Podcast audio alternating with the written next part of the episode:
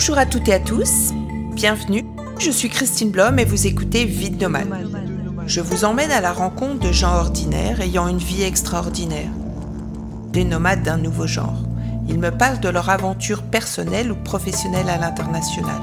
Des grands rêves aux complications, des surprises aux rencontres inoubliables, des idéaux aux opportunités, des belles histoires sans frontières. Je vous donne rendez-vous sur Instagram où je partage le souvenir choisi par mes invités ainsi que les œuvres d'art des artistes que je reçois. Il est temps de faire la connaissance de notre nouvel invité. Vie de nomade. Bonjour tout le monde. Aujourd'hui, nous sommes sur Vie de nomade et nous recevons Agnès. Bonjour Agnès. Bonjour Christine. Alors, euh, question naturelle et que je pose à tous mes invités dans quel cadre et dans quel état d'esprit es-tu parti euh, loin de chez toi la première fois? Alors la première fois, on est parti euh, de Paris pour aller à Toulouse. Donc c'était pas à l'étranger, mais pour moi c'était une grande, euh, une grande première, parce qu'on n'avait jamais vécu euh, ailleurs qu'à Paris, ou en tout cas en région parisienne. On avait fait déjà plusieurs déménagements en région parisienne. On s'était éloigné un petit peu. et puis ben là, on partait à Toulouse. Donc, oui, pour moi, c'était l'aventure quelque part. Tu es partie en famille ou tu es partie en couple ou avec tes parents? Tu es partie dans quel cadre? Eh Oui, bien sûr. Non, non, j'étais mariée. Euh, je suis, on est parti avec les enfants. D'accord. Euh, Pascal avait, donc mon mari, avait changé de, travail, euh, changé de métier d'ailleurs. Il devenait instructeur. Et pour ce nouveau métier, bah, il devait partir à Toulouse. Donc je l'ai suivi. j'ai suivi là-bas avec les filles. Les filles étaient petites. Hein. Elisa avait 3 ans, et Juliette avait 5 ans, 5-6 ans. Euh, donc on est parti à Toulouse. Euh, j'étais, euh, c'était pour moi un peu une séparation, une séparation avec la famille. Ça, n'a pas été simple au départ. J'ai eu un petit peu de mal à, arriver là-bas, me trouver du travail. J'ai mis six mois à trouver du travail. C'est pas simple quand on arrive de Paris pour trouver du travail en province. Surtout qu'on n'était pas sur Toulouse même, on était dans un tout petit village. Et, euh, et ben pas les mêmes habitudes qu'en région parisienne. Euh, les gens cherchent du travail à proximité. Et quand moi, à l'époque, j'ai cherché du travail sur Toulouse, on m'a dit Oh là là, mais vous habitez très loin, une heure de transport, c'est beaucoup trop. et moi, je disais Vous savez, je de, je viens de la région parisienne et une heure, c'est la moyenne. Donc j'ai mis un petit peu de temps, ça a été, euh, ça a été difficile euh, au départ. Ouais, j'avais pas trop trop le moral. Et puis une fois que j'ai eu trouvé du travail et puis que les filles ont été à l'école et que ça se, que ça se passait bien pour elles et que Pascal aussi, ça se passait plutôt bien pour euh, pour lui. Bah, il y a une nouvelle routine qui s'est installée, qui était plutôt sympa, agréable. Et au bout d'un an, Pascal est rentré le midi du travail et je lui dis oh là là mais euh, que fais-tu là? À midi c'est pas c'est pas normal. Et là il me dit bah oui en fait euh, j'ai plus de travail. Chouette. Donc là je suis restée euh, un petit peu quoi? La bouche un peu entrouverte comme ça à pas savoir comment réagir. Ça n'a pas duré longtemps environ 30 secondes et là, il m'a dit, t'inquiète pas, on va rebondir, je vais trouver du travail, euh, ça va, ça va aller. Je ne me suis pas trop inquiétée, je savais que ça allait aller. Et c'est à ce moment-là que euh, y avait deux choix, soit on remontait sur Paris, euh, soit, soit on partait à l'étranger. Et là, je lui ai dit, écoute, envoie tes CV à l'étranger, et puis on verra. J'avais pas envie de remonter sur Paris, en fait. J'avais peur de me retrouver dans une routine que j'avais quittée et finalement que j'avais pas envie de retrouver, qui me plaisait pas tant que ça. Donc il envoie ses dans, dans le, dans le contraste que tu, tu, as ressenti entre euh, passer de Paris à la province, enfin en tous les cas à Toulouse, euh, qu'est-ce, qui qu'est-ce que tu as trouvé un compliqué et ou parce que extrêmement différent et qu'il fallait vraiment s'ajuster, ou des choses que tu as trouvé super en fait? J'ai trouvé le rythme de vie plus doux, plus calme, euh, plus de nature. Euh, les gens, plus paisibles en fait. Et ça, c'était agréable. Euh, on habitait un village qui était joli, au bord du Tarn. Donc, Et ça, je l'avais pas en région parisienne. J'avais pas un joli cadre de vie. Et en fait, ça compte beaucoup, finalement. Ça comptait beaucoup, en tout cas, beaucoup à l'époque. Euh, ce qui a été difficile, c'est l'effort que j'ai senti qu'il fallait que je fasse parce que j'arrivais dans un endroit où je n'étais pas chez moi. J'étais pas native du Tarn et je me suis sentie dans l'obligation de faire un effort pour euh, bah, pour plaire en fait, pour que ça aille, pour me, me sentir euh, acceptée. Et donc ça m'a demandé en fait beaucoup d'énergie. On se rend pas compte à quel point faire des faire des efforts, ça demande de, de l'énergie. Ça, ça en plus, en étant parisienne, ça n'arrange rien. Oui, voilà, j'avais peur d'être cataloguée comme euh, cette, euh, ouais, avec cette image de parisienne un petit peu prétentieuse euh, qui qui parle de, de, petits villages provinciaux avec un peu de mépris, alors pas du tout, du tout, du tout. Moi, j'étais complètement, j'étais enchantée de rencontrer les gens. On a été très bien accueillis. On est allé à la mairie dès qu'on est arrivé pour proposer d'être bénévoles s'ils avaient besoin de de bénévoles pour monter enfin, des chaises ou des tables pour une fête. Euh. Et en fait, à partir de ce moment-là, euh, on a été très très vite chaleureusement accueillis. Donc on s'est fait des amis très rapidement. Euh, et la, la, vie commençait à être plutôt, plutôt douce. Le travail me plaisait pas plus que ça. J'avais trouvé un travail dans une agence d'intérim. À l'époque, je travaillais dans les, dans les ressources humaines. Et euh, pour ceux qui connaissent les ressources humaines, travailler dans une agence d'intérim, c'est vraiment le parent pauvre des RH. Euh, c'est un peu de l'abattage. Donc ça correspond pas du tout à mon état d'esprit. Moi, j'aime prendre le temps de rencontrer des gens, d'installer euh, et d'instaurer une relation pérenne. Euh, et c'était pas c'était pas trop le cas. On me demandait de la rentabilité, de l'efficacité parfois au détriment euh, de mes intérimaires. Donc c'était euh, c'était pas vraiment idéal pour moi. Et puis euh, et puis travailler dans un domaine où il fallait faire de l'argent, en fait, ça me va pas du tout. Ça me correspond pas du tout. Donc finalement, quand Pascal a perdu son travail, pardon? Du coup, l'opportunité qui s'est présentée était était pas si mal en fait. En fait, c'était c'était c'était une aubaine. Hmm. Sur le coup, ça a été ça a été un peu un coup dur parce qu'on avait acheté la maison, on s'était installé. Et euh, voilà, c'était un revers, mais ça nous a permis de faire un, un bon, un, bon euh, extraordinaire et dans, dans, le bon sens, en fait. Alors, c'est quoi la suite? Puisque là, c'est le suspense. Oui Mais la suite, euh, alors là, départ pour Hong Kong, avec énormément d'enthousiasme. Là, on est parti, euh, on n'a pas réussi à vendre notre maison parce que en tant que Parisien, on avait acheté une maison beaucoup trop chère. et quand on a voulu la revendre, on a dit non, non, non, en fait, c'est pas les prix. Ça, c'était les prix pour les Parisiens. ok. Donc, on n'a pas réussi à la vendre. C'est pas grave. On s'est, on s'est dit, on va la mettre en location. On a débarrassé toute la maison. On a fait une brocante et on a mis toute notre maison sur le trottoir. Et on s'est séparés de tous nos meubles. Avant, on avait fait venir nos amis pour qu'ils viennent se servir de ce dont ils avaient envie, besoin. Et, et ça a été pour moi un premier sentiment de liberté, une émotion euh, très puissante que j'ai ressentie après une deuxième fois, de se détacher des objets et de se sentir libre et je, la ressens encore, tu vois. Là, je t'en parle et je ressens encore cette, cette liberté qui m'a envahie. Et les choses partaient, table, chaise, tapis, et je me sentais de plus en plus légère, de mieux en mieux.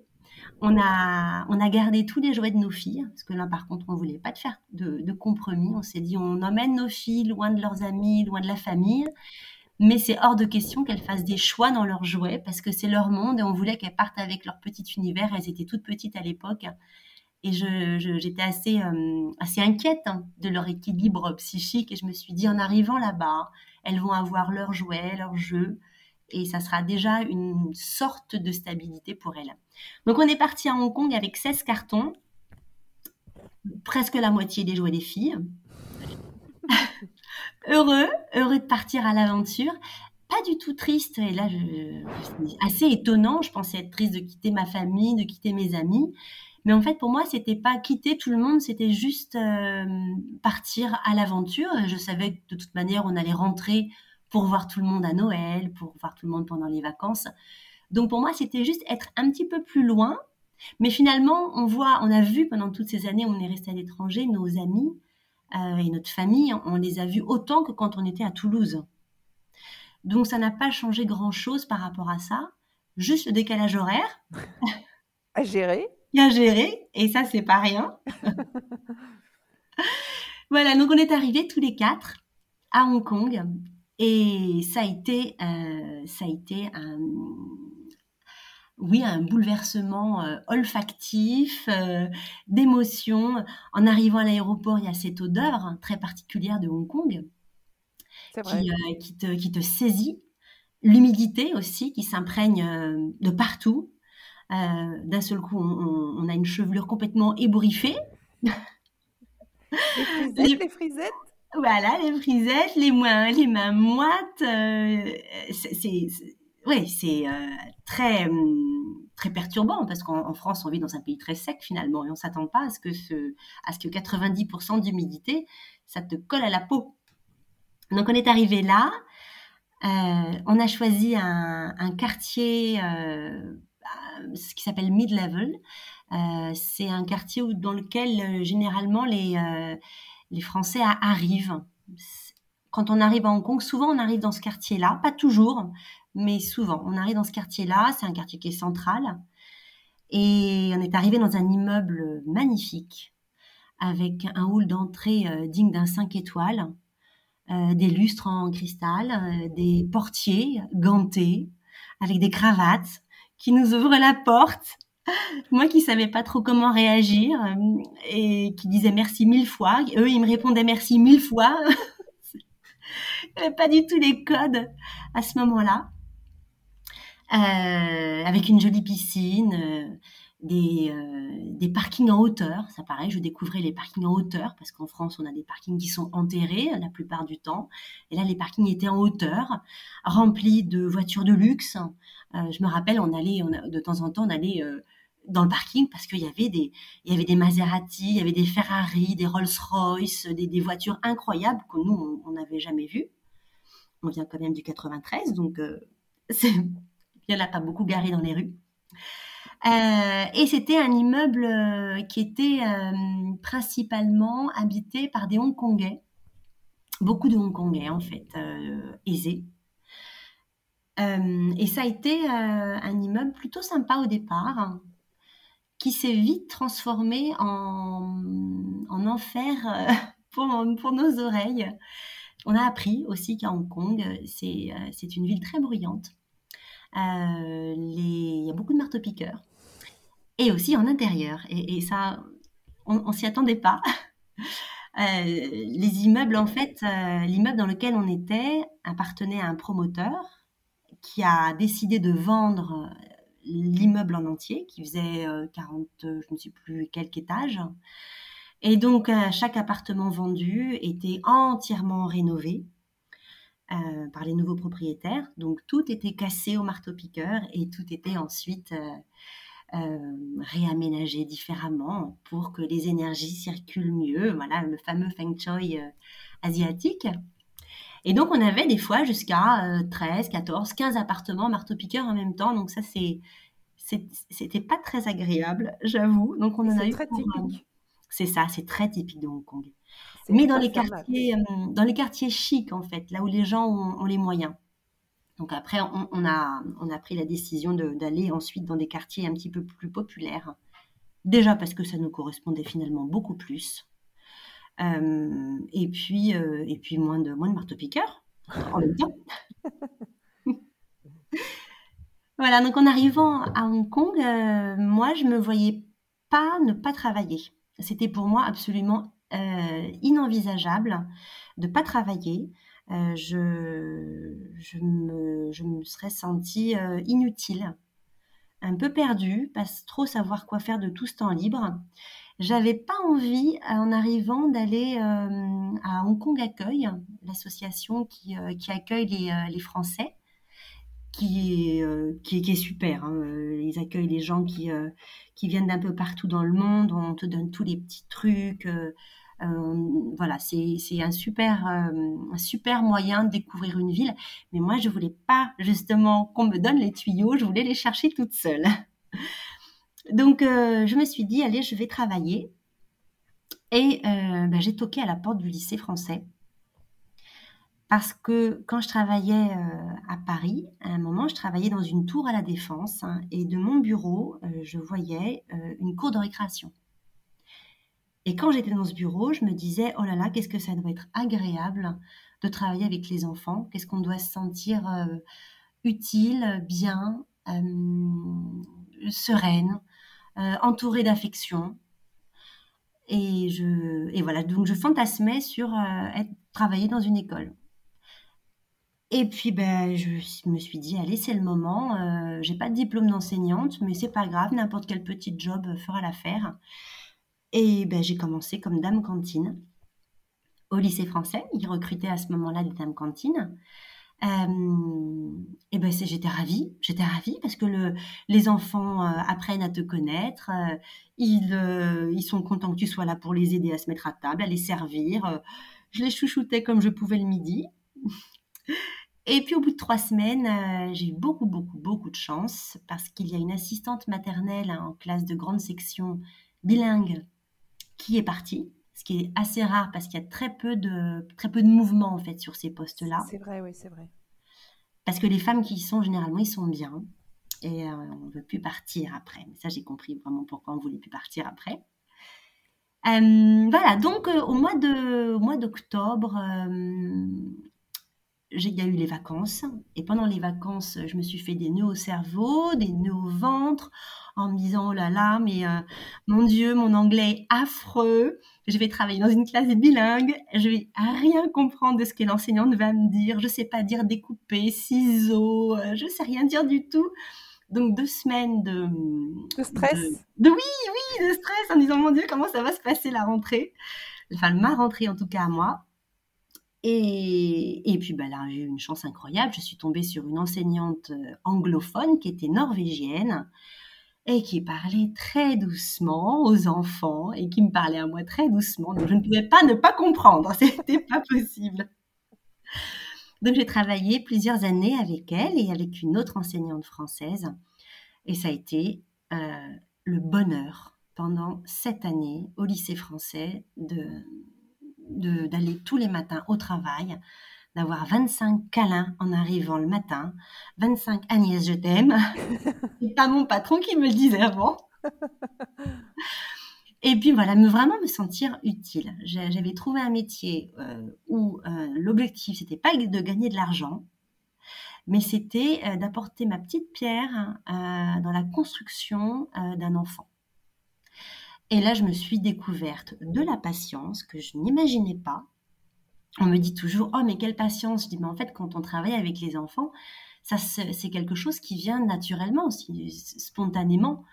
L'enfant, il va demander 15 fois la même chose. Évidemment, on va lui répéter 15 fois. Et c'est normal. Euh, quand on arrive dans... moi, j'ai réappris après d'autres choses, d'autres métiers. J'ai fait des claquettes, j'ai fait un tas de trucs. Et oui, on a besoin qu'on nous répète qu'un soit la même chose parce qu'on ne peut pas tout enregistrer d'un coup. Et puis quand on a 5 ans, encore plus. Euh, voilà, donc ça a été cette année de, bonheur, d'apprentissage aussi. Euh, d'apprentissage. J'ai eu des enseignantes euh, formidables, extrêmement professionnelles, qui, qui ont partagé avec moi. Elles m'ont donné des responsabilités. Euh, c'est un travail d'assistante euh, qui est très valorisé dans les écoles euh, à l'étranger. on est là pour assister la maîtresse. et en fonction de l'assistante, bien sûr, l'enseignant va donner plus ou moins de responsabilités.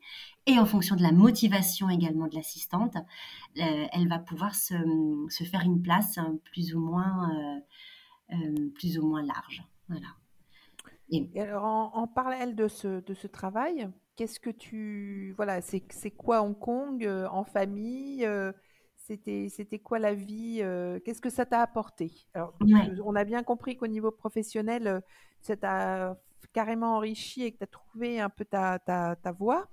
Et, mais au, niveau personnel et au niveau familial Est-ce que ça a été compliqué de, de s'installer là pour les enfants, pour, pour tout le monde ou, ou finalement ça s'est fait assez facilement compte tenu aussi du fait que qu'on est dans un environnement où il y a plein de gens qui sont dans la même situation que nous en fait Oui, ça s'est fait plutôt naturellement. Les enfants, les filles étaient petites, Elisa rentrait en grande section, Juliette rentrait en CM1. Euh, Juliette avait déjà fait plusieurs écoles en France, donc elle avait l'habitude de bouger, même si c'était pas simple quand même pour elle à chaque fois de changer d'école, parce qu'on a quand même changé beaucoup d'écoles. Euh, elle avait cette habitude-là. Mais là, elle a été accueillie différemment parce que pour une fois, c'était pas la seule petite fille à changer d'école. Elle s'est retrouvée dans un contexte avec plein de nouveaux dans sa classe, qui venaient de plein d'endroits différents, qui avaient eux aussi l'habitude d'être euh, le nouveau. Donc, ça a été une rentrée pour elle beaucoup plus confortable que les rentrées précédentes. Elisa, elle était vraiment pitchounette, donc elle, je crois qu'elle s'est pas trop trop rendue compte. Elle suivait le mouvement. Elles nous ont vus, euh, Pascal et moi, plutôt épanouis, plutôt heureux. Donc je pense qu'on on avait une bonne, une bonne énergie dans la famille. Euh, en, en, plus, on était à la découverte de tout. Le week-end, on n'était jamais dans l'appartement. On, partait tous les week-ends, tous les samedis, tous les dimanches. On était en plein centre-ville, sur les marchés, à découvrir euh, la culture hongkongaise. On a, on a, on passait des heures dans les rues à regarder, euh, à écouter. On comprenait rien parce que on parlait pas du tout cantonais. On n'a même pas essayé d'ailleurs d'apprendre le cantonais parce que c'était pour nous, enfin pour moi, complètement inaccessible, trop difficile comme, comme langue. Hein. Le cantonais, c'est une langue à, à neuf tons. Euh, c'est, je pense, quasiment. Euh, enfin, pour moi, en tout cas, ça me paraissait du domaine de l'impossible. Euh, donc on a beaucoup. Pas de, pas de nécessité réelle de, de l'apprendre en plus. Non, pas de nécessité absolument. Avec l'anglais, on se débrouillait très très bien. Et puis euh, quand on allait dans les quartiers euh, un petit peu plus reculés de Hong Kong, euh, dans les nouveaux territoires ou, vers Kowloon, où là les, euh, les gens parlaient pas forcément anglais, on se débrouillait toujours avec euh, avec les mains. donc on voilà, on, part, on partait beaucoup se promener Hong Kong, c'est riche, hein, c'est montagneux, il y a les plages. Euh, on a, je pense qu'on a visité à peu près toutes les montagnes possibles euh, et envisageables de Hong Kong. On a fait la queue pour euh, prendre le bus, parce qu'on n'avait pas de voiture là-bas. Il n'y a pas vraiment besoin de voiture là-bas. Et ça, c'est super aussi. Euh, pas de problème pour se garer. Les transports sont très, très bien développés. Il y a énormément de, de lignes de, de métro qui desservent tout Hong Kong de lignes de bus aussi. Euh, et puis nous, on adorait prendre le bus. C'est euh, là, j'avais l'impression d'être dans un bus touristique. Alors nous, on, faisait la queue au bus et nous, on voulait être en haut, à l'étage, parce que c'est là où on voyait. Et donc, on, attendait qu'il y ait les places, les premières places, les places que les Hongkongais n'aiment pas du tout. C'est les places qui sont en pole position à l'étage. Eux, c'est les, places qui leur font peur, parce que quand il y a un accident, bah, évidemment, c'est la place du mort. Mais nous, s'en on adorait ces places-là. On avait l'impression d'être des touristes. Une impression en fait qui m'a pas qui m'a pas quittée. Pendant toutes ces années de Hong Kong, j'ai eu l'impression d'être une, une, invitée. Euh, et c'est très agréable cette euh, sensation d'être euh, d'être une invitée euh, parce qu'on a on a on a que les que les plaisirs en fait. Je comprenais pas la langue. Par contre, ça quand même grosse frustration. J'avais bien envie de comprendre ce qu'il disait, mais bon, mais de pouvoir être dans un pays où je où j'observais ce qui se passait et euh, étant invitée, j'avais pas trop mon, mon, mot à dire parce que j'étais pas chez moi. Je me... Oui, il faut, faut, coller à la mentalité, à la culture le, le plus oui. possible, se fondre dans, dans, dans, dans l'environnement euh, et en tirer le, le, ce qui te convient, ce qui te plaît et ce qui t'apporte quelque chose. Quoi. Oui, oui, oui, tout à fait. Mm. Tout à fait. Ouais, J'ai le même sentiment, oui, effectivement, quand on arrive quelque part, euh, on, est, on est invité et il faut pas l'oublier. Oui, oui, oui. C'est euh... et puis c'est à ce moment-là que tu vas vraiment à la rencontre des gens parce que quand tu es euh, invité, tu es curieuse de tout. Ouais. Enfin, nous, on était, on, a, on était très curieux de tout découvrir, de, de goûter euh, à leur, à leur nourriture, qui est pas du tout, du tout, du tout la la même que, que la nôtre. Ils mangent pas, même au niveau de la fréquence, ils mangent pas de la même manière que nous. Nous, on a nos trois repas euh, quotidiens. Ils mangent par petite, euh, par, petits repas en fait tout au long de la journée. voilà.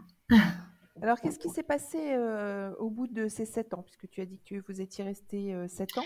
alors, non, moi, je suis restée sept ans au lycée français. Alors, on a fait en fait Hong Kong en deux fois. On est resté une première fois quatre ans et demi en ayant déménagé plusieurs fois sur l'île. Ce qui est normal. Voilà. À Hong Kong, c'est normal parce que, bah, déjà parce qu'on avait envie de découvrir d'autres quartiers et que c'est un bon moyen de découvrir un quartier que d'y vivre. Euh, et puis que euh, souvent l'appartement euh, est mis en, enfin le, propriétaire reprend son appartement, donc on doit on doit laisser l'appartement. Enfin, il y a tout un tas de, de raisons pour lesquelles on ne peut pas rester forcément longtemps dans un appartement. En tout cas pour nous. donc au bout de quatre ans et demi, on avait envie de mouvement en fait. On avait envie de mouvement, d'un mouvement géographique. Donc on s'est dit on va aller ailleurs. Et à ce moment-là, il y a eu deux possibilités qui se sont offertes. La première, c'était de partir à Montréal, au Canada, euh, Pascal à ce moment-là avait une proposition d'embauche pour, euh, Bombardier, ou alors de rentrer en France parce qu'il était embauché euh, par Airbus à ce moment-là. Donc on est allé à Montréal pour visiter. On a, on a passé quatre jours tous les deux. et j'ai pas eu le coup de cœur pour Montréal. Pascal non plus. Pourtant, on y est allé en plein été. Mais on n'a pas eu le coup de cœur. Ça nous a pas emballé plus que ça. Et puis, je pense que l'envie d'être plus proche de, notre famille et de nos amis, de retrouver tout le monde, ça nous a, ça a induit notre choix de retour en France. Donc là, sans trop réfléchir à moi ce que j'allais faire, euh, on est rentré. Et là, gros plouf, très mauvais choix stratégique pour moi. Euh, on est retourné à Toulouse, là où on retrouver votre maison. Pour retrouver la maison. Et c'était, euh, ça n'a pas été un bon choix en fait, euh, parce que moi, j'avais pas réfléchi à, mon retour. Et il faut réfléchir à ce qu'on va faire avant. C'est un projet qui se mûrit, et c'est pas en arrivant, en tout cas, ça s'est pas passé comme ça pour moi, que, que, que je suis arrivée à retomber sur mes pattes. Euh, je voulais plus travailler euh, en ressources humaines, je n'avais plus l'envie. Euh, j'avais adoré travailler dans une école. j'ai cherché des postes d'assistante en école. et puis ben, j'en avais trouvé un, mais ça ne s'est pas fait pour des raisons administratives. et puis je, tournais un petit peu en rond, j'avais pas le moral à ce moment-là. pour les filles, ça a été difficile le retour en France parce que déjà elles comprenaient pas trop, je crois, pourquoi on était rentrées. Elles, étaient très très bien à Hong Kong. Elles avaient une vie euh, super, avec beaucoup d'autonomie, parce qu'Hong Kong est une ville très sûre, donc on les laissait euh, parfois dans les taxis toutes seules, euh, aller chez une copine. Donc elles avaient beaucoup d'autonomie, et puis la plage, la montagne, leurs amis, c'était c'était très, c'était une vie qui roulait quoi. Donc elles n'ont pas trop trop bien compris en arrivant en France, dur de rentrer pour elle dans une nouvelle école où là, euh, elle retournait dans une école euh, avec des enfants qu'elle connaissait, mais il y a très longtemps, il y a quatre ans et demi. Et à cet âge-là, c'est énorme. Et là, elles ont été, enfin surtout Juliette, parce qu'elle elle, elle rentrait en, en quatrième, si je, quatrième, troisième, je ne sais plus. Et alors là, ça a été, euh, non, c'était en quatrième, je crois. Ça a été la, parisienne hongkongaise qui débarque avec tous les préjugés des enfants. Euh, et elle n'a pas été très très bien accueillie. En fait, elle a été très mal accueillie. Euh, ça a été euh, vraiment dur. Elle avait un mal fou, elle allait à l'école, elle voulait pas y aller, elle n'arrivait pas à s'intégrer dans un groupe. Pourtant, Dieu sait qu'elle est, que, qu'elle est souple, sympa, enfin, c'est vraiment pas une enfant compliquée. Et alors, elle s'est tordue dans tous les sens pour, euh, pour arriver à matcher dans un groupe. Ça s'est vraiment mal passé. Bon, Elisa, elle était plus petite, elle s'est fait des copines rapidement et les enfants étaient plus jeunes, donc ça se passe très différemment. C'est vrai que Juliette est arrivée à un moment de l'adolescence qui n'était absolument pas opportun et elle en a vraiment payé le, payé le prix.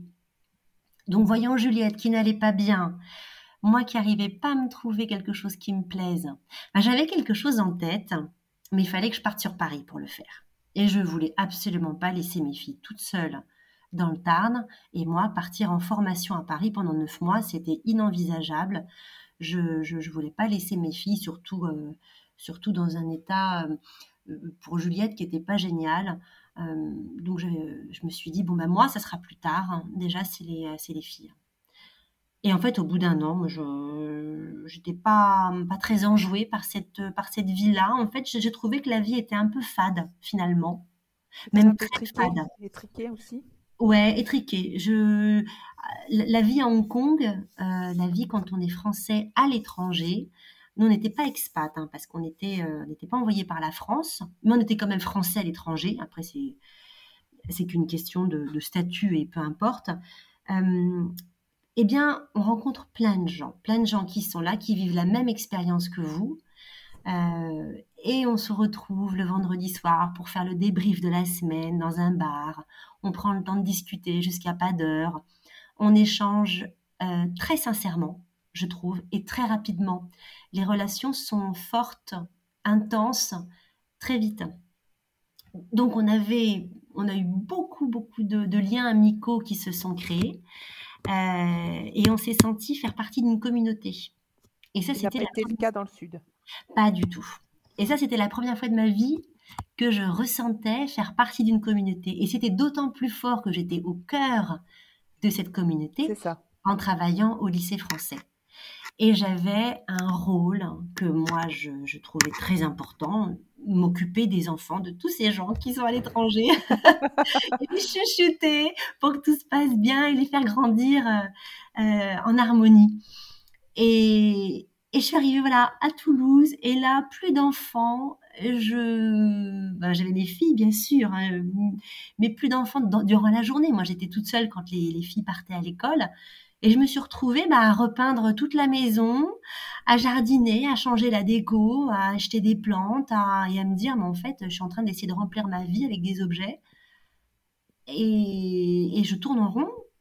Et, ça, et c'est pas ça que je veux. Et j'ai trouvé que la France, mais je pense que j'étais pas encore bien libérée dans ma tête, c'est sûrement pour ça, et c'est absolument pour ça, je m'en suis bien rendu compte après. Euh, moi, à cette époque-là, je ne m'autorisais pas plein de choses je m'autorisais pas à aller vers ce que j'avais vers ce que j'avais envie de faire vraiment. Je, ne l'avais pas vraiment complètement encore euh, euh, découvert. Je l'avais touché du doigt, j'ai adoré travailler avec les enfants, mais il y avait un petit truc en plus. Et arrivé à Toulouse, en France, je me suis trouvée, comme tu disais, c'est vrai, étriquée, euh, ronronner dans cette routine euh, qui va du lundi au vendredi. Youhou, c'est le week-end. Et les choses arrivent le week-end. Et puis dans la semaine, il n'y a plus personne. On se voit pas trop. Les gens sont chez eux. Euh, c'est l'hiver, il fait froid. ça m'a, en fait, ça m'a, ça m'a plombé le moral complètement. Et puis je le dis à, Pascal, je lui dis oh là là, j'y arrive pas, quoi, j'ai pas trop le moral. Moi qui suis plutôt d'un naturel joyeux. Oui, enjoué. je me dis, je me reconnais pas. Euh, que fait-on? Et du coup, euh, moi, je m'ennuie aussi un petit peu. La vie trépidante euh, de Hong Kong me, manque. Eh ben, allez, on y retourne. Il a été repris au même travail, dans le même travail, le, même poste, et j'ai été reprise au lycée français, au même poste, pas dans la même classe, mais au même poste. Et alors là, un, retour euh, différent, je dirais encore mieux que le premier. Encore mieux que le premier parce que je retournais euh, dans un endroit où je savais que j'étais attendue. Et ça, c'est génial. C'était très très drôle parce que quand on est parti la première fois, on a fait notre fête de départ, qu'on appelle des, des farewells. Et euh, donc une grosse soirée, on, rigole beaucoup. On avait organisé des jeux, on avait invité tous les copains possibles, inimaginables, dans un appartement tout petit. Parce qu'en partant, il avait fallu laisser l'appartement et aller dans un appartement, un service apartment, un, appartement où en fait où, qui est meublé avec des meubles qui ne t'appartiennent pas, un peu comme un hôtel finalement. Ouais, un appart-hôtel. Un appart-hôtel. Et donc, on était dans cet appart-hôtel, on avait invité tous tous les copains possibles, on était serrés comme des sardines là-dedans. On avait fait une grosse, grosse soirée, les gens nous, nous souhaitant plein de bonnes choses pour notre retour en France, des, beaucoup d'émotions, beaucoup d'effusions d'amitié. Enfin, c'était, c'était très fort. Et quand on est revenu, donc tout le monde a beaucoup rigolé en nous voyant revenir. Déjà, vous revenez Au bout d'un an, ouf, un an et demi à peu près. On me dit donc, la France a été rapide. Hein. et euh, donc très très bien accueilli, très bien accueilli. Et là, on a changé de quartier. On est, arrivé euh, au début sur, euh, une île à Discovery Bay, enfin le quartier de Discovery Bay sur l'île de Lantau. Euh, mais là, alors c'était bien parce qu'on prenait le bateau pour aller à l'école et ça c'était super de prendre le bateau. C'est un petit peu un rêve. moi j'habite sur une île et je prends le bateau pour aller à l'école. c'est quand même plutôt sympa. Sachant que les, vues sont toujours différentes, la couleur de l'eau est différente. D'ailleurs, elle m'omnubile encore cette couleur de l'eau, cette espèce de bleu, vert, émeraude que je remets aujourd'hui dans mes émaux, que j'essaie de retrouver dans, mon travail d'émail, parce que ça m'omnubile complètement. Cette couleur magnifique de l'eau, euh, qui est pourtant bien polluée à Hong Kong, mais comme ça, quand on la regarde, on ne croirait pas. Moi, ça me suffit. Euh, et euh, prendre le bateau, ouais, c'était, c'était, c'était super. Mais le quartier après, ça manquait de, ça manquait de locaux, ça manquait de, je dirais de, du Hong Kong, du? De dynamisme? Ouais, de dynamisme. Et, depuis de, de en la fait, les bruits, le marteau piqueur, tout ça, ça te oui, en fait. Mais oui, c'est ça, le marteau piqueur, les gens qui parlent fort Oui, les odeurs, tout ça, ça me manquait. Donc on a, on a décidé de bouger au bout de quelques mois et d'aller dans le quartier, le quartier que j'ai préféré de Hong Kong, c'est Happy Valley. Happy Valley qui est au centre de, enfin au centre, bon on peut dire pour moi en tout cas le centre de Hong Kong, euh, accessible en tramway, le bonheur, le tramway à Hong Kong, la lenteur du tramway. Euh, on est arrivé dans ce quartier et alors là on a trouvé un, un quartier qui nous a énormément plu par sa diversité, sa simplicité, euh, l'accès facile à l'école parce qu'on était à pied. Hein. Bon, après, ça montait hein, par contre, hein. mais quand même à pied ou en tout cas en bus à l'école. Euh, et puis on a trouvé notre quartier général. On a trouvé un bar-restaurant français, le Saint-Germain, où on allait tous les vendredis soirs ou tous les samedis soirs pour retrouver Jérôme, qui à l'époque gérait, euh, gérait le Saint-Germain, avec sa bonne cuisine. Et, tous les copains autour. Et tous les copains autour. Et c'était des soirées, euh, des fois, qui s'éternisaient. Ils fermaient le bar et on continuait à danser jusqu'à 2h, 3h, 4h du matin, voire plus. Et euh, voilà, des, des, rencontres, des soirées magiques où, où, on se ressource on se ressource. Donc là, j'ai retrouvé le, sourire, je, me suis sentie vivante. voilà, c'est ça. et puis tu as, tu, as rajouté, en plus de ton travail, tu as rajouté plein d'activités, puisque tu oui. fais du théâtre, enfin, tu, as, tu as été aussi proactive dans ta vie personnelle euh, d'enrichissement. Raconte-nous un petit peu ça. Oui, alors euh, la, première, la première fois sur Hong Kong, euh, au bout d'un an et demi, je me suis inscrite au théâtre. J'ai fait partie de, la troupe de théâtre d'Émilie Guyot, une troupe d'amateurs. Émilie étant une, professionnelle hein, qui dirigeait donc des, amateurs. Euh, et là, j'ai découvert le théâtre. J'avais envie d'en faire depuis un petit moment, mais j'étais un peu timide. Et puis je me suis dit, allez, là, il n'y a plus de timidité en fait. Ça, c'est amusant parce que je, pense que je ne me serais pas lancée en France et en arrivant à Hong Kong, ou ça aurait été ailleurs, je pense que ça aurait été la même chose, c'est que là, euh, mes, ailes se sont ouvertes et je me suis de toute manière, j'ai déjà sauté dans le vide. Et je me suis rendu compte que je savais voler, eh ben, je vais continuer et je vais essayer plein de choses. Donc j'ai joué dans des pièces de théâtre euh, mises en scène. Hilarante, nous pouvons le dire. je me suis fait plaisir.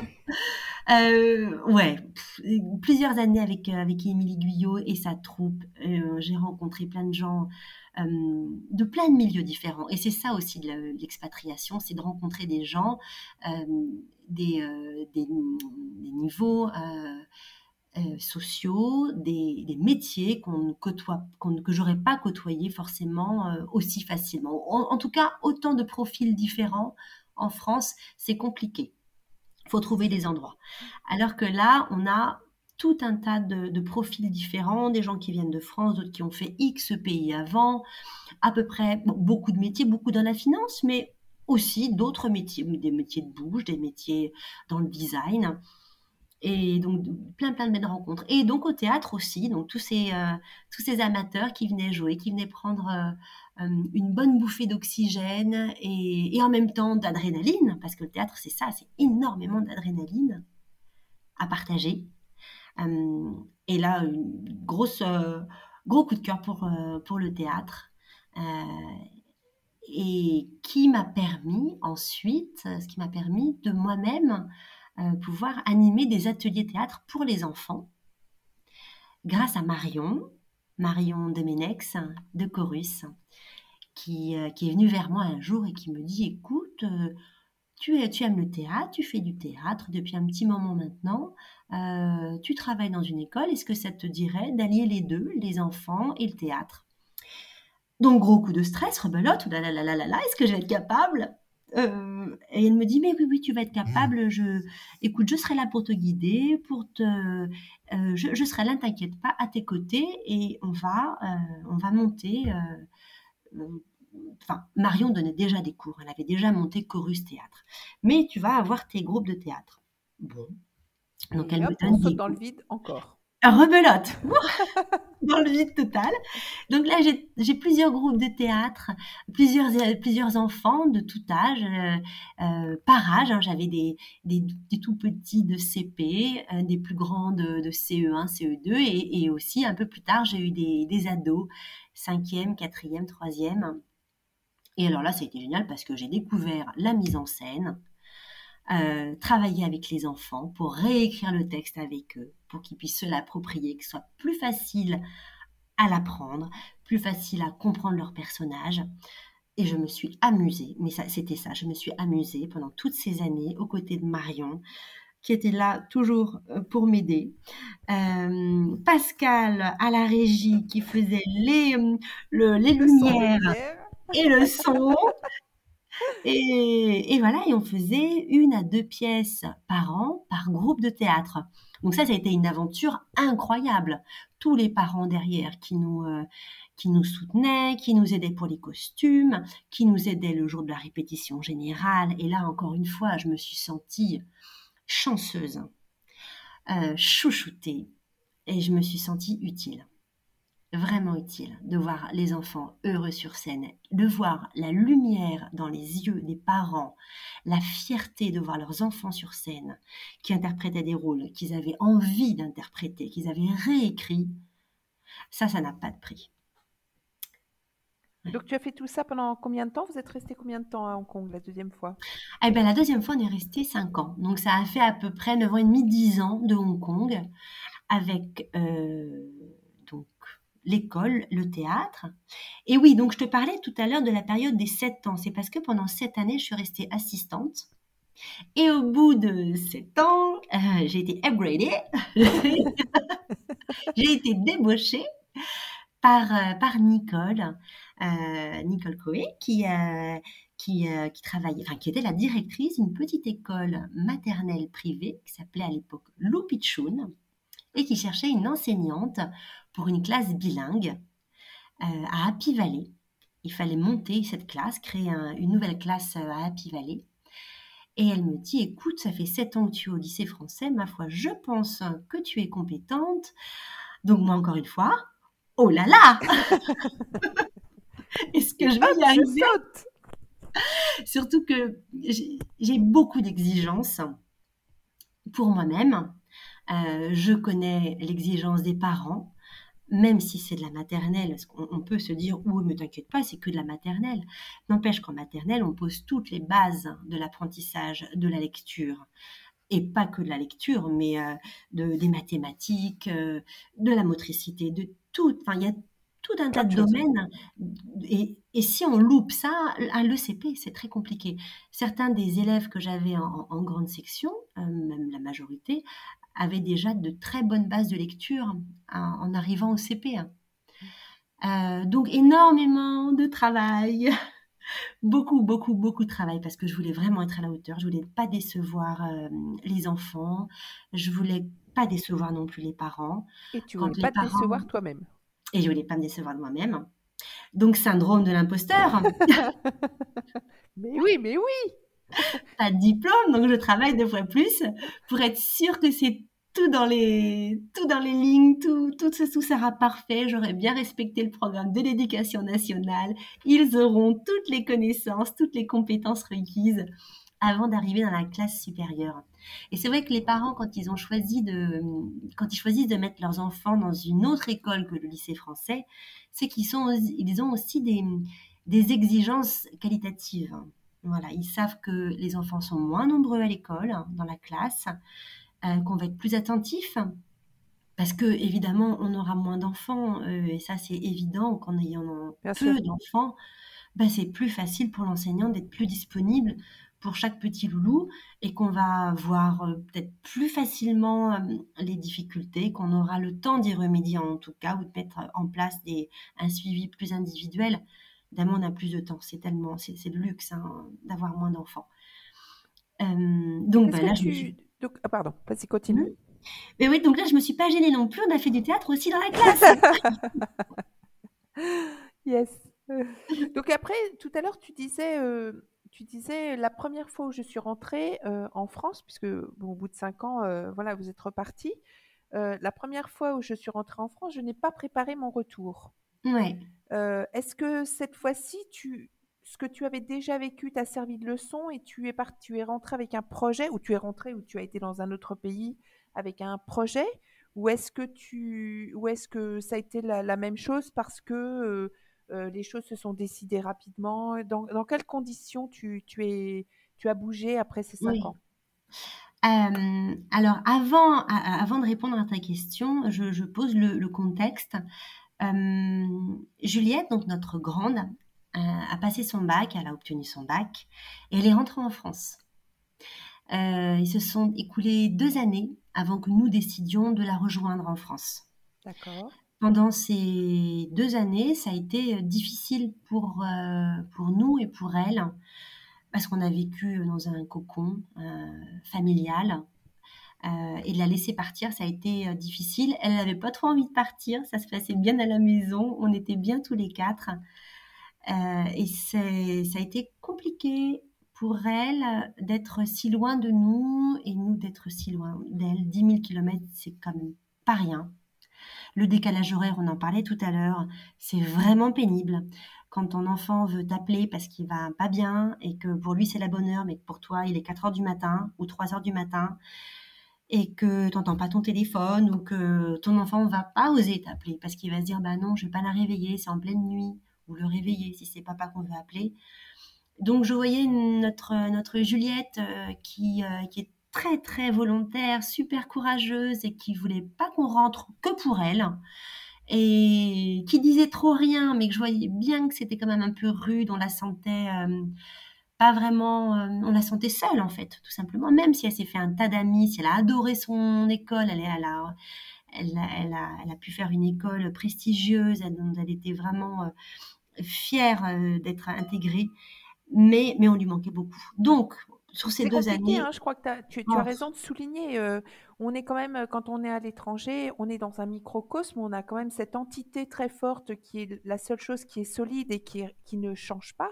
Et puis mmh. d'un seul coup, euh, les enfants, le premier enfant qui part, c'est un électron libre et qui n'a plus cette base de référence et mmh. du coup qui est vraiment lancé dans la nature tout seul. Et c'est c'est très violent. Et il n'y a pas de point de repère, et il n'y a plus d'accroche. Et l'accroche, elle est très très loin. Quoi. Donc c'est très important. Tu as, raison de souligner, ce, c'est mmh. un vrai problème. Euh, c'est très compliqué, oui. Ouais, oui, il y a eu plusieurs fois où pendant, euh, au cours de la deuxième année, où j'ai dit à Juliette, écoute, si, euh, si tu veux, je, moi, je, je rentre euh, pour être à côté de toi. Elle me dit non maman, t'as ta classe, t'as tes élèves, tu peux pas les laisser. Lui écoute, euh, moi je, dans ces cas-là c'est pas grave, je, je démissionnerai, je laisserai du temps à, à ma directrice pour trouver quelqu'un pour me remplacer, je formerai la remplaçante, mais je viendrai te retrouver si c'est trop dur. Et Juliette m'a dit non non maman, je vais me débrouiller, t'inquiète pas, je vais gérer. Mais bon, au bout de deux ans, on s'est dit on va rentrer parce que la cellule familiale c'est le plus important. Et on est rentré donc, mais cette fois-ci, pour répondre à ta question, j'avais mûri.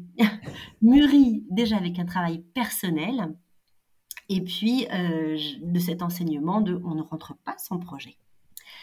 Euh, pendant oui, ce que je n'ai pas dit tout à l'heure, quand je suis rentrée en France, euh, et c'est ce qui m'a apporté, je crois, la plus grande joie, c'est que je me suis mise à travailler la terre dans ce petit village du Tarn. Je me suis mise à travailler la terre et j'ai adoré ça. Je suis tombée dedans. Ça m'a euh, procuré un bien-être euh, immense de voir toutes les possibilités euh, offertes par la, terre et surtout la sérénité que ça, que ça génère. de retour à Hong Kong, je me suis dit, je ne vais pas laisser tomber la terre parce que c'est quelque chose que j'aime faire. Euh, je ne peux pas me, former parce que mon fameux projet dont je parlais tout à l'heure que je ne pouvais pas réaliser parce qu'il fallait aller à Paris et je voulais pas laisser mes enfants, c'était passer euh, le, CAP de céramique. Et en revenant en, en, France pour la deuxième fois, je me suis dit là, cette fois-ci, c'est bon. Juliette est à l'école, Elisa est grande, elle rentre en seconde, on est à Paris. Là, maintenant, je vais pouvoir penser un petit peu euh, à, ce projet. Donc avant de partir de Hong Kong, je me suis inscrite euh, dans une école de céramique euh, en région parisienne, à Montreuil. Les, chemins de la céramique, ça s'appelle cet atelier, qui prend des adultes en, formation euh, professionnelle? professionnelle pour adultes, diplômante, donc sanctionnée par, un, par le diplôme du CAP tourneur en céramique. Euh, et voilà, et donc je suis rentrée avec ce projet-là. Et là, ça s'est évidemment très bien passé parce que j'avais l'impression d'avoir, euh, d'avoir, je dirais, d'être en primaire et enfin d'aimer aller à l'école. Enfin d'aimer apprendre quelque chose qui me fasse du bien, euh, d'aller à l'école avec le sourire tous les jours en disant je vais apprendre quelque chose, je, vais hum, améliorer un mouvement. Et puis c'était super parce que j'ai rencontré des tas d'adultes qui venaient de tout milieu professionnel, tous en reconversion. On n'avait que deux petites jeunettes euh, avec nous de 18 et, 20 ans. Tous les autres, c'était des vieux comme moi, environ 40-45 ans, voire 50 et plus. Donc, grande richesse de parcours professionnel, beaucoup d'échanges, et puis ce milieu de la céramique est génial parce que les, potiers sont des gens qui sont euh, généreux en général en information. Donc on discute beaucoup, on se donne des recettes, on se... il y a beaucoup d'entraide, il y a pas mal de générosité. Euh, c'est pas un métier où on gagne beaucoup d'argent, mais on gagne beaucoup plus finalement que l'argent on gagne le, plaisir de faire des, objets ou des sculptures qui nous permettent de rentrer en contact avec les gens, parce que c'est aussi un lien finalement avec l'autre, la terre. Euh, et c'est aussi pour ça que je, donne aujourd'hui des cours, c'est pour garder le, lien avec les gens, avec les enfants aussi, parce que ça, je ne veux pas le lâcher. J'ai tellement aimé ça que ça, je crois que je ne le lâcherai jamais. Donc aujourd'hui, j'ai des élèves, euh, des enfants aussi, primaire et, collège, euh, dans un atelier à Paris où je donne des cours. Euh, et donc cette année de, je reviens sur cette année de formation de, CAP à, Montreuil, ben, je me suis retrouvée élève parmi des élèves à, à, souffrir un petit peu quand même physiquement parce que c'est un métier qui est très physique euh, on s'y attend pas, mais on doit manipuler des grosses quantités de terre, recycler la terre, porter. Euh, quand on doit centrer sa balle de terre sur sa girelle et qu'on n'y arrive pas, on contracte tous les muscles de son corps, même ceux qui savent à rien, on les contracte quand même. Donc on se fait mal partout quand on a 45 ans. On a des tendinites de partout et voilà, et on tournait 6 heures par jour avec des mouvements qui n'étaient pas forcément adéquats. Mais bon, voilà, on les découvrait, on essayait de trouver son, sa position, son mouvement sur le tour. Et puis finalement, voilà, pour arriver à l'examen, l'obtenir, et boum, là, c'était euh, encore plus, euh, enfin, dix fois mieux que le bac, parce que celui-ci, je l'avais, je l'avais choisi, ce, diplôme-là. Je l'avais choisi. Et puis travailler la terre, c'est d'une telle euh, sensualité, un, tel calme. et puis c'est la liberté, encore une fois, et ça, j'y tiens. Mais alors, maintenant que je l'ai découvert, ça, je la lâche plus. la liberté d'aller euh, explorer ce que l'on veut, au rythme que l'on veut. Euh, je peux passer des heures dans mon atelier sans un bruit, sans être dérangée, à mûrir une réflexion sur une couleur ou sur une forme, à aller jusqu'au bout à dérouler. Parce que quand j'étais en classe, quand même, il faut dire que j'étais interrompue toutes les environ trois secondes, ce qui est normal, ce qui fait partie du métier avec des élèves. On est tout le temps interrompu quand je suis arrivée dans mon atelier ici, en région parisienne, à pouvoir travailler sans être interrompue, waouh C'était complètement dingue. Donc, est-ce que ça t'a apporté euh, un certain euh, épanouissement personnel, d'avoir l'impression d'avoir abouti à quelque chose, et même si aujourd'hui, j'imagine qu'au jour d'aujourd'hui, je suis sûre que tu continues d'apprendre et que tu, trouves encore des choses en toi et, par rapport à ton travail. ça t'a vraiment nourri et ça t'a vraiment apporté, tu as l'impression d'avoir abouti déjà à quelque chose et quelque chose qui, te correspond vraiment?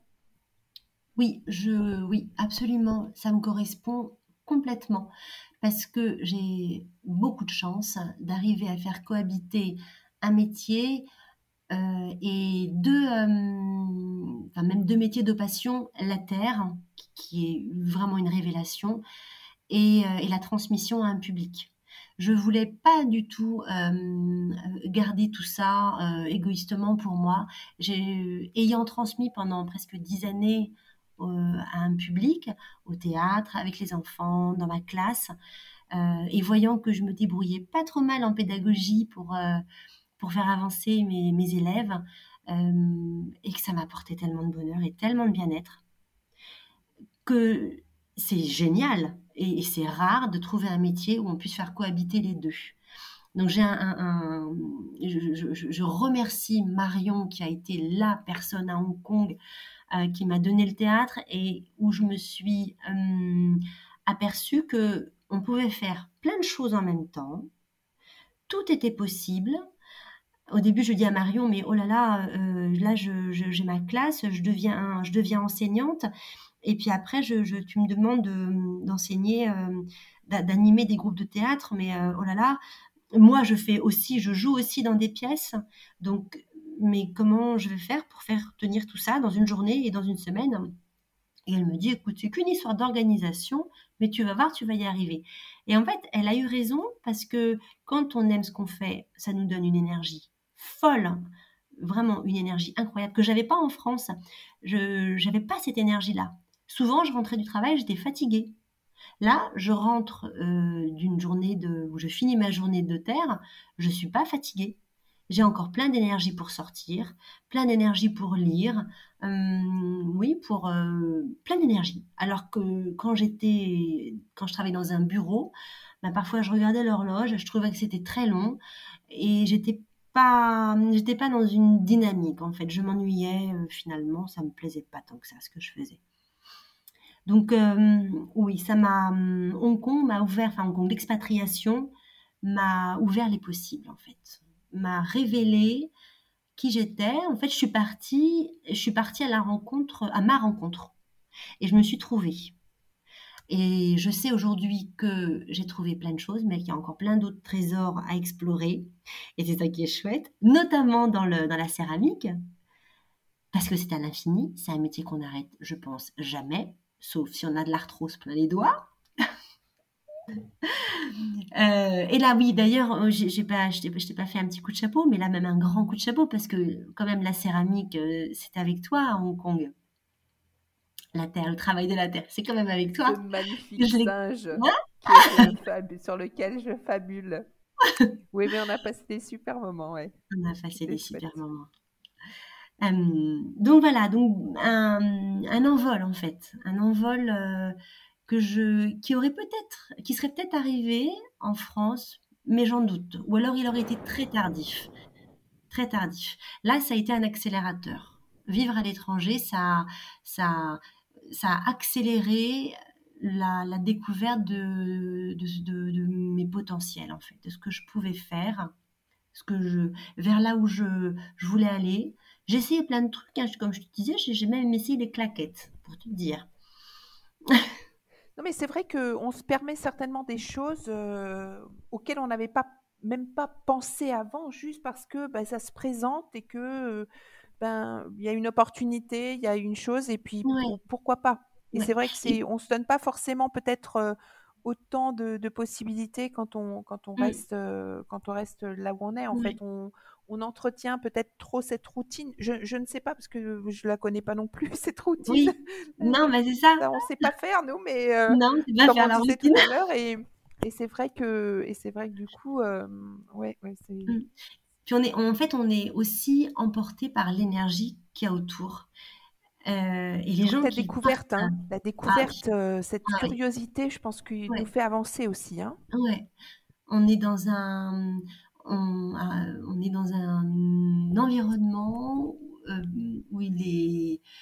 Bon, ben moi, je travaille à l'école française, donc forcément, j'étais très entourée de Français qui viennent à l'étranger et qui ont ben, plein de projets. Donc, on est entouré au quotidien de gens qui sont positifs, qui ont des projets euh, qui se lamentent pas sur le euh, sur leur petite routine qui leur convient pas. Si elle leur convenait pas en France ou ailleurs, eh ben, ils ont opéré un changement pour aller vers du mieux. Donc forcément, ça porte. Mm. On rencontre plein de gens qui, euh, qui, qui, te portent parce que tu n'es pas seul dans cette dynamique. Et euh, ça donne une énergie folle. Ça donne une énergie folle. C'est pour ça que je te parlais de, de Marion tout à l'heure, qui a une énergie incroyable qu'elle transmet. Et elle, elle m'a, elle m'a transmis son énergie et elle m'a fait découvrir la mienne en fait. Et ça, je l'ai gardé précieusement, je l'ai en moi et j'ai mille euh, projets euh, qui, qui, qui, arriveront plus tard. Euh, là, c'est déjà pas mal tout ce qui se passe dans ma vie. Je suis déjà bien occupée. Oui, ouais, c'est super. ouais, avec ce nouveau métier.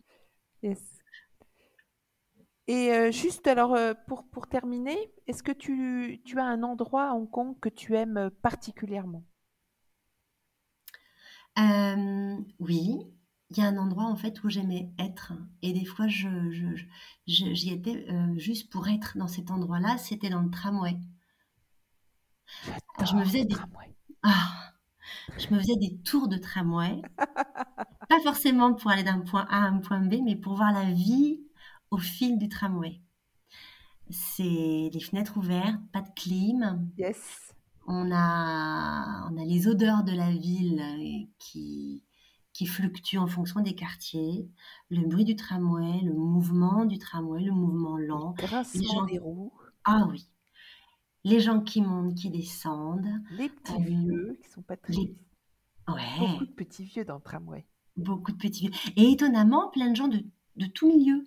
Il y a le, il y a l'homme en, costume avec son, son complet, voilà, et son attaché case.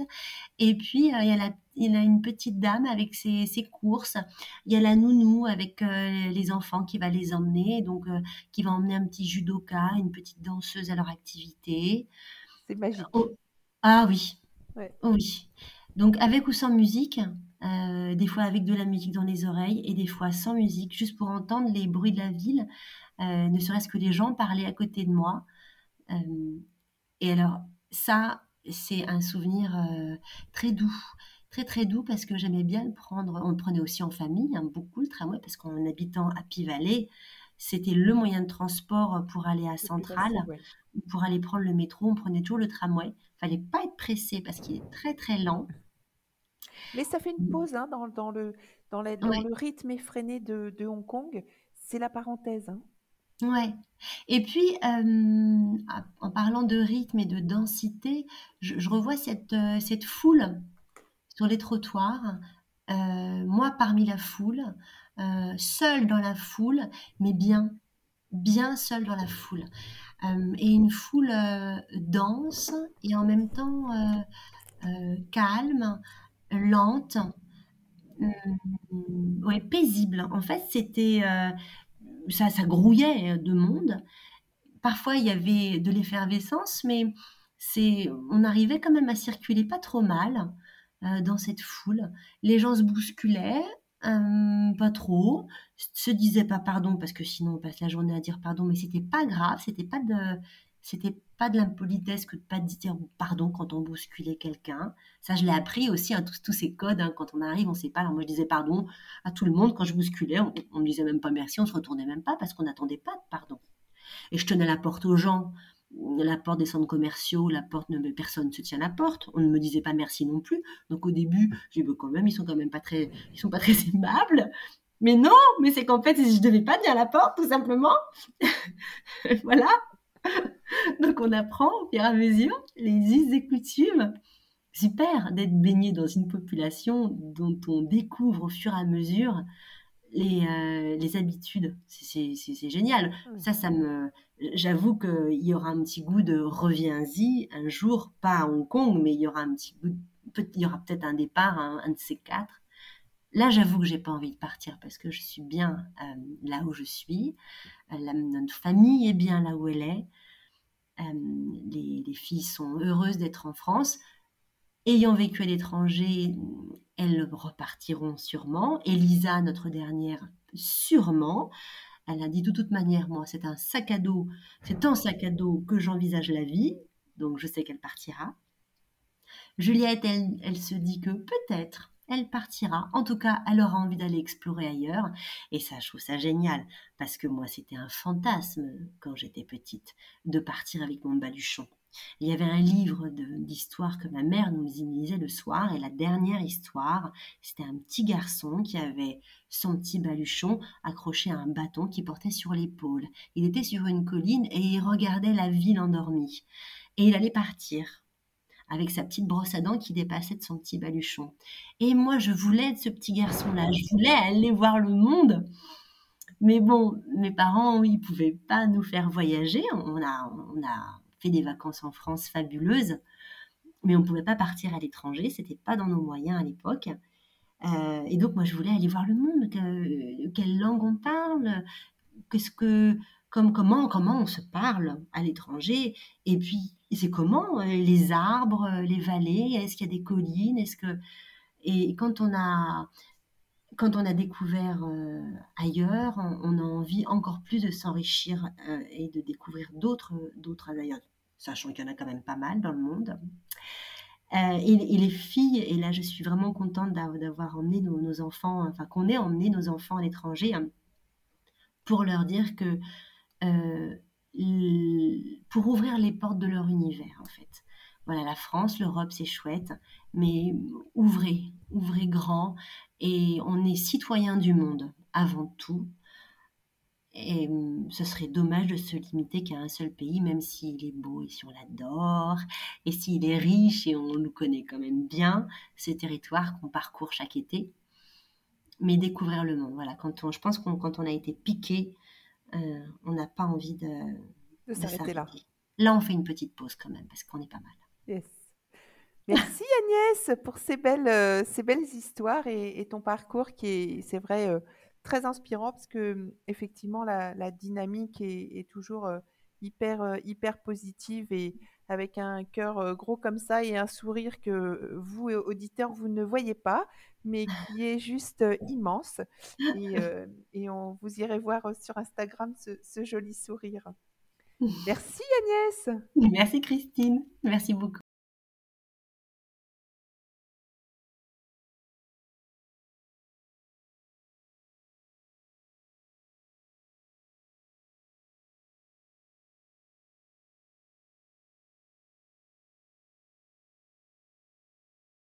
J'espère que cela vous a fait sourire, donner envie ou rappeler des souvenirs. N'hésitez pas à vous abonner et à laisser des commentaires. On se retrouve bientôt. Au revoir.